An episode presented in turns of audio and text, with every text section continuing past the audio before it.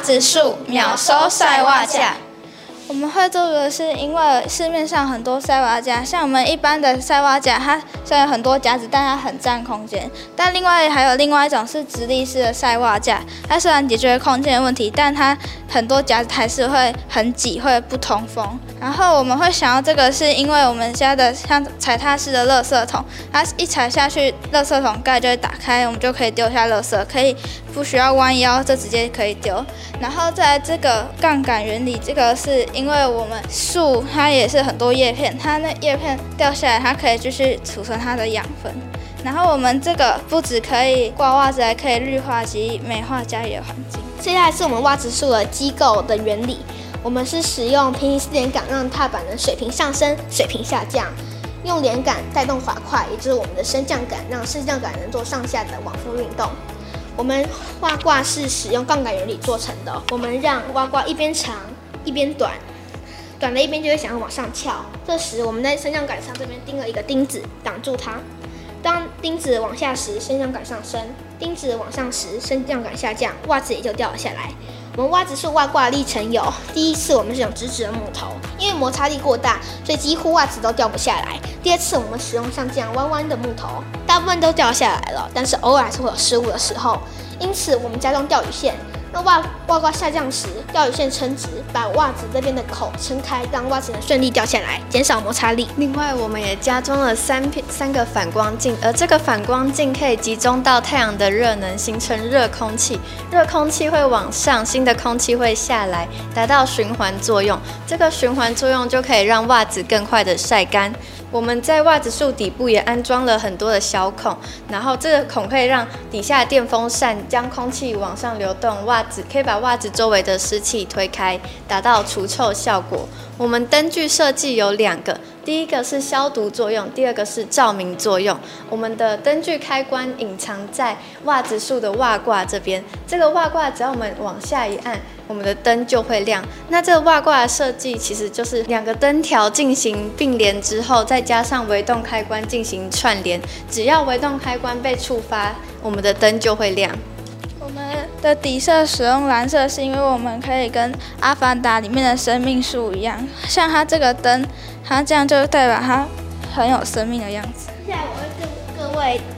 来实测袜子树紫外线灯的功能，请各位稍微闭一下眼睛。接下来是我们袜子树的实测，这样我们就可以把它一起捡起来，是不是很方便呢？因为我们塑胶一个一个拔，一个拔就很麻烦很累，这里一踩就可以踩下去，全部掉下来就可以一起拿起来，就不用那浪费时间，手也不会酸。然后还想到就是说可以用紫外线灯可以杀菌，我们是使用 UVC，UVC 是可以杀菌，电风扇可以让它可以那是循环，太阳能板可以让它。比较快干，然后身高都可以使用。像那个有时候太高，小朋友没办法使用。还有就是说小夜灯，就可能晚上你去你要去收袜子，可能你看不到这那个夜灯或者装做装饰，其实都可以。因为外面卖的就是那种有些是塑胶的啊，塑胶你可能有时候如果懒得去把那个夹子按开，你就可能会用扯的啊，扯的就会导致那个塑胶连接的地方断掉。就不耐用。我们的造型有参考了最近的电影新出的，就是《阿凡达二》的那里面的生命树。那刚刚说的这个灯条，就是像它的生命流动的感觉。树是它本身就是像那个树干，就是这就是树枝，然后这就可能袜子就是当叶子的感觉。然后因为一开始造型外面的颜色是想说用就是外面那种树的颜色，但是又觉得太单调，所以就。用电影里面的生命树收袜子的这个工作，在每个家庭里面都很常有这个，就是要收很久的问题，和就是一些夹子可能用太久会掉下来坏掉的问题，可以让袜子全部一踩全部都掉下来，就是更省时，然后又不会很容易坏掉。有的可能是上一届比赛就有的，或者是它有的其实没有到跟家事有那么相关。那我们的就是平常做家事就会遇到的问题。就我们的报告的时候的声音比较大，就比较洪亮，这样比较清楚。就那时候，其实我们后面会放那个三个大海报，就是说我们要讲的内容都在那个上面，然后就有事先就有在背。到比赛的时候，就是我在现在教室事先彩排，然后比赛的时候就很紧张，但是就一直练，一直练，然后去去找家人当家人，把家人当评审。是四年级寒假的时候参加寒令营，然后我就觉得很有趣，然后五年级去参加社团，就是看到那个制作的那个题目有就是我喜欢的类型，然后我就跟家人讨论，我就说想来上上看，然后我妈就帮我报名。那这一类课程是就是社团推出来的，就是从四年级就可以来参加社团，然后老师可能就会分团队，然后去比赛，然后教你怎么做。有是童军有韩训，韩训就是有来这里做那个积木，然后他们就有说到课颜色，就是很有感觉，很有趣。嗯，那个学到很多新的知识，然后就可以跟同伴们一起团队合作，就可以赢得荣誉，就希望能学到经验。分配工作就是看你个人哪一个部分比较厉害，我们就会去分工。那除了之外，就是遇到问题，我们会一起解决，就是讨论出来那个结果，然后再去做修饰，然后得到完美的答案。也不会特别，就是谁去听谁的，大家的意见都很重要。现在教育部在推的生生用平板，在我们中港大概十年前就开始推了。那这样一个行动学习这样一个概念。当然就延伸到学校课程的发展，重要就是在科技教育这个区块。刚好学校有一群老师，他认为国小的小朋友他应该要有充分的学习机会，透过不同的学习机会去找到学生的潜能。我们从这样一个概念开始推动创客教育，我们透过老师的专长去做课程设计，也就从这样一个开始，慢慢的去建立起中港的特色课程。在科技教育这个区块里面，更跨越到现在最夯的 STEAM，透过跨域的整合，让小朋友有能力去解决生活上碰到的问题，也就是现在政府在推的“一零八课纲”，所谓的素养的养成，帮助小朋友去解决生活的问题。过去的家长一直希望小朋友会读书就好。所谓会读书，就是考试要考一百分。但是我感觉现在的家长，他不会局限在小朋友的成绩，他希望小朋友是可以多元发展。在我们学校，我看到的家长，他支持小朋友去学课本以外的知识，也就是建立小朋友的技术这个层面。所以刚好家长有这样的期待，我们学校就从多元社团，我们学校的老师发挥他的专业，充分发挥他的专长。在社团上面提供小朋友不同的学习机会，也因为这样子，家长看到小朋友发展的潜能，他会加入这个社团的成立所谓的家长后援会，跟老师一起来合作。我常常去跟小朋友一起去比赛，我们最好的加油团就是谁？家长。这个家长无怨无悔跟着小朋友，我们这一次拿到全国科技教育竞赛的金牌，在高雄的科工馆比赛，还有家长前一天就到高雄去，要跟小朋友一起来帮小朋友加油。从这里就看到我们学校在推动这样的学习多元化，得到家长的肯定。因为这样子，我看到家长改变。学生的发展刚刚已经提过了，我们小朋友在学习上面，除了基本的固定课程。就是传统所谓的国语、数学这些东西，小朋友一定要维持基本的水准以外，那另外一部分，我们去帮助小朋友建立同整的能力，就是建立学习到有用的能力，可以运用在他的生活上面。这两个不同的，一个是学历，一个是同整的能力。用现在的一零八课纲来讲，就是有学历、有素养。那另外一个改变，我觉得我们老师，我们的老师不只是成为我们学校的老师，带着小朋友进步以外，他还会跨域带着其他学校的老师前进。其他县市的教育局、其他的学校会邀请他们去当讲师，分享我们在推动创客教育的心得，很多比赛请他们去做评审，他们就从单纯的老师成为一个领导者，一个课程的领导者，一个在创客领域的佼佼者。我们期待的就是这样的改变，不止学生进步，老师进步，家长也进步。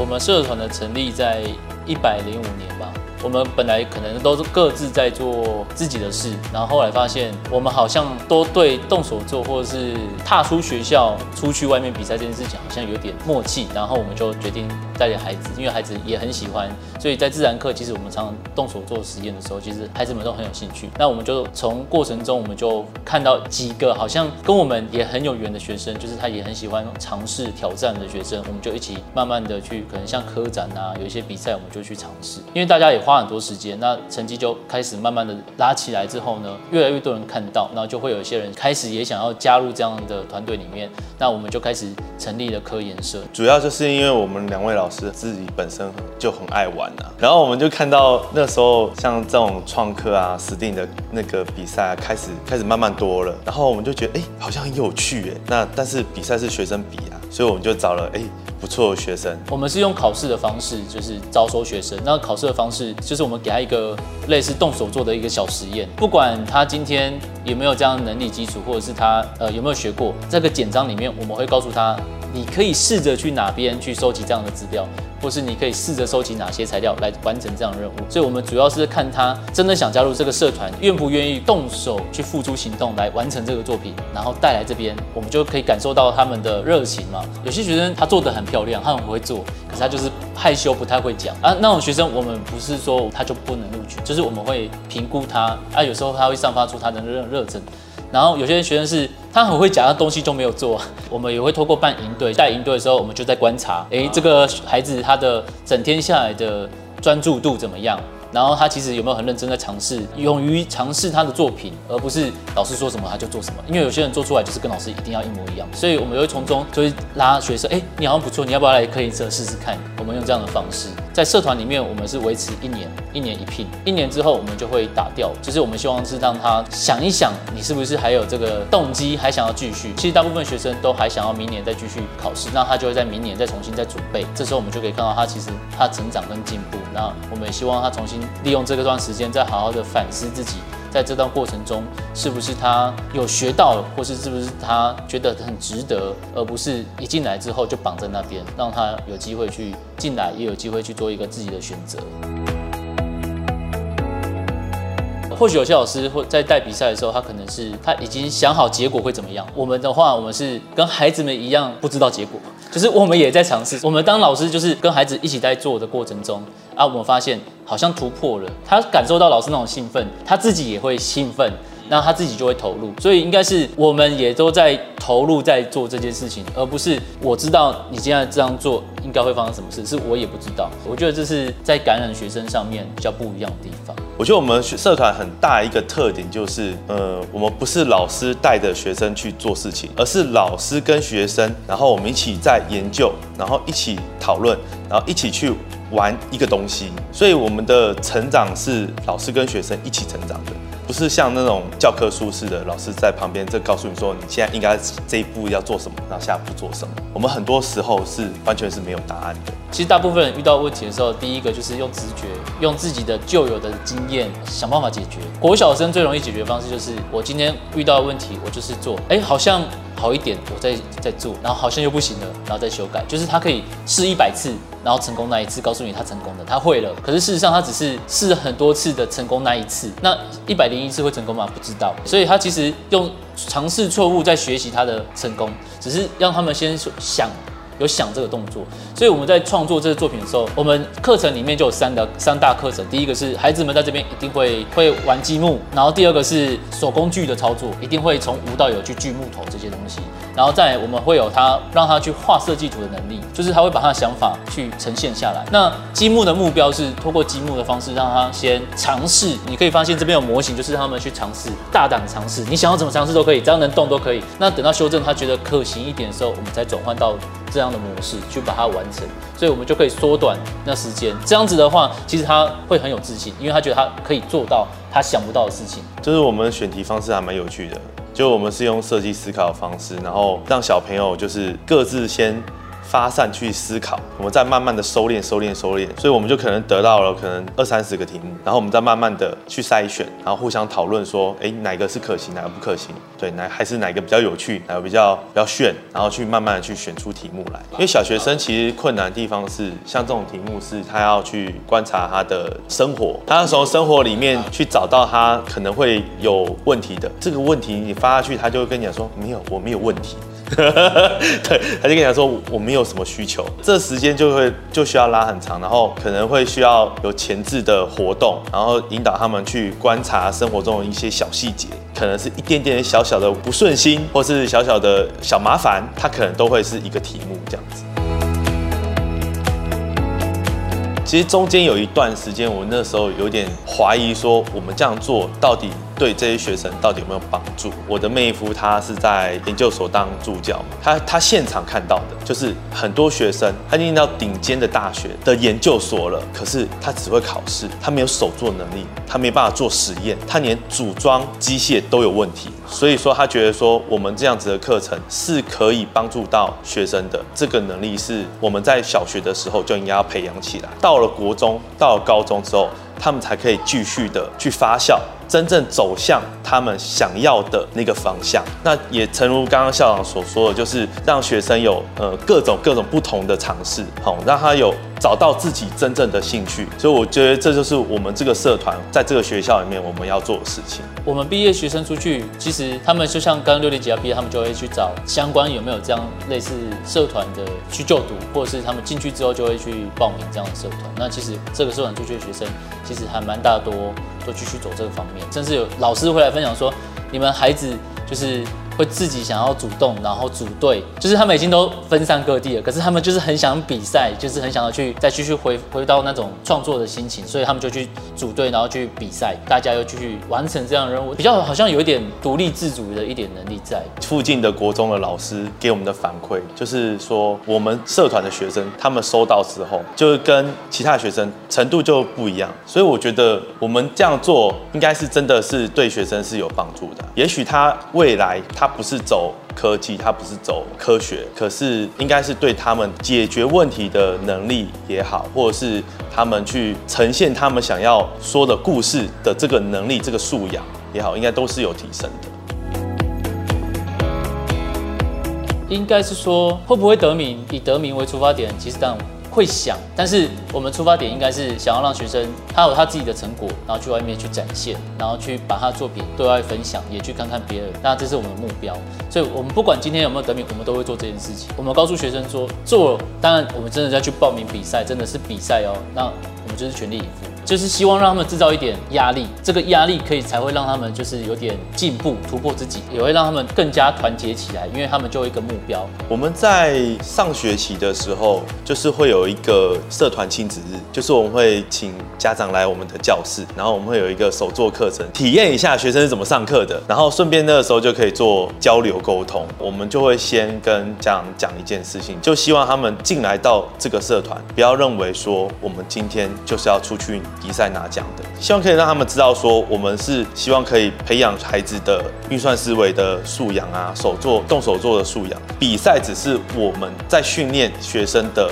一个方法，一个手段，让他有一个刺激。真的能不能得奖呢？其实我们也每次也没有想说，我们每次会得奖。像我们去比赛，我们的家长都一起去，然后其实有分组嘛。那得名一定不会是全部嘛，一定是某一组。其实从在比赛过程中，大家家长就算不是自己的孩子家长，他他会看到他自己孩子跟别人孩子在那个比赛过程中扮演什么样的角色。那其实他看到孩子，哎，原来他可以站出来独当一面，或是他可以带领他们的队员的时候，其实这样已经忘记要得名这件事，其实专注在孩子的改变成长。因为他在家里跟在外面上，其实家长其实看不到得名颁奖那一刻，就是不知道谁得名的时候，其实所有的家长大家都是为那个得名的去鼓励。所以其实大家看见所有的孩子成长，其实那个感觉就够了。我觉得它不管是怎么改啊，它的那个核心都没有变。我们要传达给学生，我们要教学生的是能够利用逻辑思考去分析问题，找到解决问题的方法，然后再动手做去解决问题。也许未来的方向它会有很多很多的面向，但不管它怎么改，我们的核心价值都是一样的。我很希望我们的学生他都可以有一个能力，就是他可以发掘生活中的一件事事情，去探究它，去了解它，去知道它为什么是这个原理。那日本有一个新闻，有一个小男孩，他研究了独角仙，结果他发现到了新品种。所以我觉得它并不是一个很困难的事情，但是它却是一个学生要不要去做的事情。所以我觉得现阶段我们的学生他缺乏是这个动机。人类会有科技，是因为在遇到问题想要解决产生的一个产品。学生想要做一台磁浮列车，如果只是做磁浮列车，你可能会归类在它是科技教育、科技动手做。可是学生他不会做啊，他就会去思考说，为什么可以浮起来？可以浮起来这件事情，已经变成不是科技了，是什么？是科学？科学问题吗？磁力原来可以相斥。可以相吸，所以当他要做这个的时候，其实他要懂得背后的原理，科学是什么，所以他得去探究。我们在生活中，其实科学家跟工程师其实很像，其实科学家在探究的过程中，也需要工程师的科技产品或是解决问题的帮忙。所以其实两个东西在解决的过程中，其实都是互相无法去很明确分开的，都要彼此依赖。所以这在国小其实同时推，我觉得是很适合。所以就是我们的社团啊，名称才会叫做科学创客研究社。虽然在做这些东西，但是我们在训练学生的时候，他背后一定要有一个探究的精神，他一定要有一个探究的过程。那我们不会是直接告诉他说你应该要怎么做，他会去尝试，他去研究，就是这这是一个很重要的历程。然后我们能有今天的成果呢，一定要感谢学校的校长跟家长会，还有很多行政同仁支持，当然还有孩子们的家长，所以我们才能，老师们也可以在上课这些正课之余，课余的时间，然后跟孩子们一起尝试，然后带孩子们去比赛，才有这样的机会，这样，所以很感谢他们。